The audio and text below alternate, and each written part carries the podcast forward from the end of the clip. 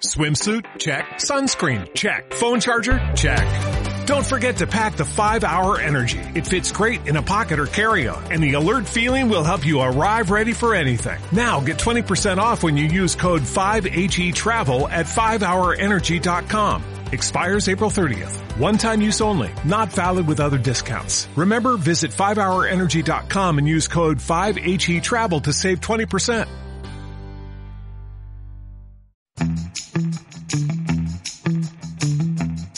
Hoy hemos decidido no manifestarnos mañana. Yo tengo una hija y un hijo. Yo no quiero vivir en un país en el que se enfrente a mi hija y a mi hijo. El 8M, Día de la Mujer Trabajadora, es mañana, pero Pablo Casado, presidente del PP, se ha adelantado a todas y a todos y ya le ha dado visibilidad un día antes. No quiero vivir en un país en el que se enfrente a mi hija y a mi hijo, ya es el nuevo I Have a Dream. Vamos, que el sueño de Casado es un país que no sea como España. Mujeres contra hombres, hijas contra hijos, abogadas contra abogados, carpinteras contra carpinteros, cocineras contra cocineros. Es que es nuestro día a día. ¿A quién no le pasa cada minuto?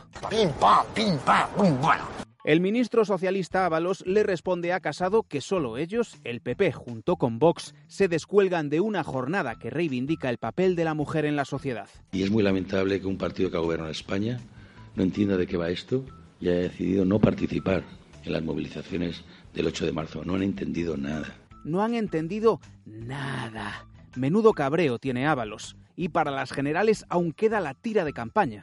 A este ritmo de enfado no llega. No han entendido nada. Si quieres, lo repito otra vez más para que todo el mundo se entere. No han entendido nada. Si el 8M se ha adelantado, es también mérito de Podemos. El patinazo con el Vuelve, la campaña en redes que muchos consideraron machista sobre el regreso de Pablo Iglesias, colea desde ayer.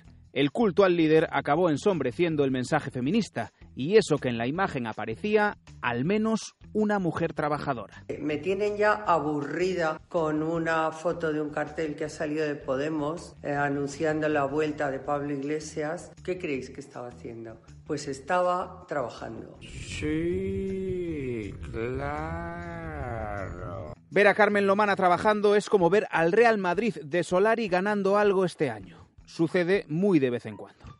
A Lomana hay que reconocerle que era cierto. Por entonces, en 2015, era reportera en Telecinco, en pleno apogeo de Podemos. Hoy, 2019, Irene Montero, portavoz, asumía así el error.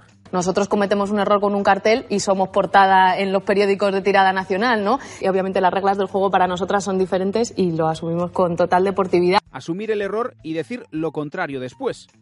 Cometemos un error y somos portada. Las reglas del juego para nosotros son diferentes.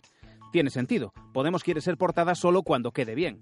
Si no, no mola. ¿Cómo? Y otro casi tan enfadado como Ábalos hoy es Tony Cantó, de Ciudadanos. Del machito de Podemos es mejor no hablarle. Yo no voy a aceptar ninguna lección del machito Iglesias que dice y tuitea ayer que vuelve el hombre después de un permiso de paternidad que ha disfrutado gracias a Ciudadanos, porque fue, fue Ciudadanos el que alargó su permiso de paternidad. A ver, que me caliento. Y en medio de toda esta tormenta adelantada del 8M, pues le han preguntado por feminismo al presidente de la Junta tras la reunión semanal del Ejecutivo Autonómico. Alberto Núñez Feijó se desmarca del líder de su partido, Pablo Casado, y a la vez reconoce, bajando el tono de crispación que hoy han tenido todos los políticos, lo verdaderamente importante.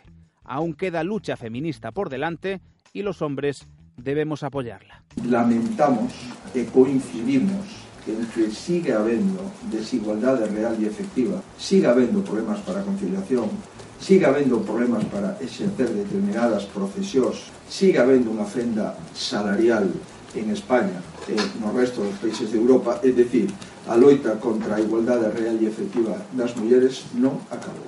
Muy bonito, me gusta.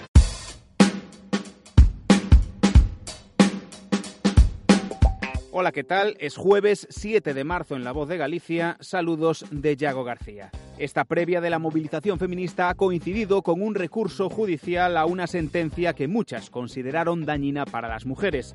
La Fiscalía ha recurrido ante el Tribunal Supremo la sentencia que condenó a 10 años a los cinco integrantes de la manada. El Ministerio Fiscal entiende que debería ser una condena de 18 años por delitos de agresión sexual y no los 10 dictados por el Tribunal Superior de Justicia de Navarra por abuso sexual con prevalimiento. La Fiscalía considera que los hechos juzgados tuvieron intimidación suficiente para anular la voluntad de la víctima. Nosotros, pues como siempre hemos dicho, nosotros tenemos la puerta abierta a toda la gente que comprende, que cree en nuestros valores, que tiene talento. Es Begoña Villacís, recordando que las puertas de Ciudadanos están abiertas. Albert Rivera y los suyos se las abren ahora a Soraya Rodríguez, portavoz socialista antes de la era Pedro Sánchez. Puertas abiertas que ya tienen el mismo tamaño que la Ciudad de la Cultura. En los últimos tiempos, la formación naranja ha incorporado a los socialistas Celestino Corbacho, exministro de Trabajo, o Joan Mesquida, exsecretario de Estado de Turismo. En Galicia se han sumado procedentes del PP de Urense, el portavoz municipal de la ciudad de Asburgas, José Araujo, y Monse Lama, concejala en Xinzo. Yo no veo rojos y azules, yo veo españoles.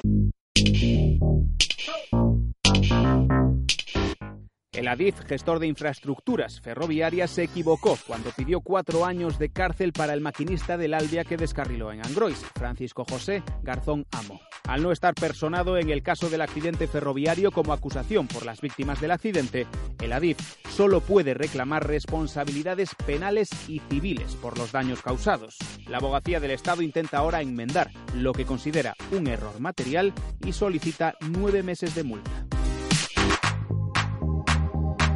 Están perfectamente organizados, sabían cómo tener que hacer la resistencia, había unos llamamientos a través de redes sociales, hacían cadenas humanas, eh, nos bloqueaban el paso. Es la voz del comisario Sebastián Trapote, jefe de la Policía Nacional, durante el referéndum del 1O, señalando durante el juicio del proceso que quienes se concentraban en los colegios de votación estaban perfectamente organizados y actuaban con alta virulencia. Por su parte, Ángel Gozalo, responsable de la Guardia Civil, ha acusado a los Mossos de Escuadra de hacer seguimiento a sus unidades y oponer resistencia cuando se intervenían centros electorales.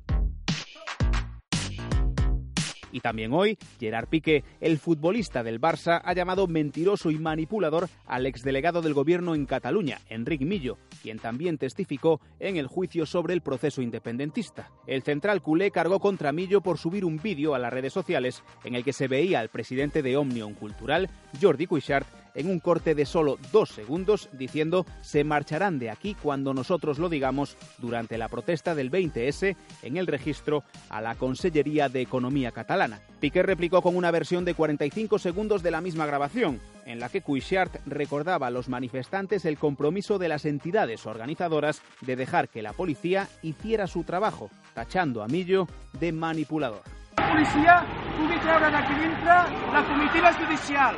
Aquest ha sigut el compromís de les entitats.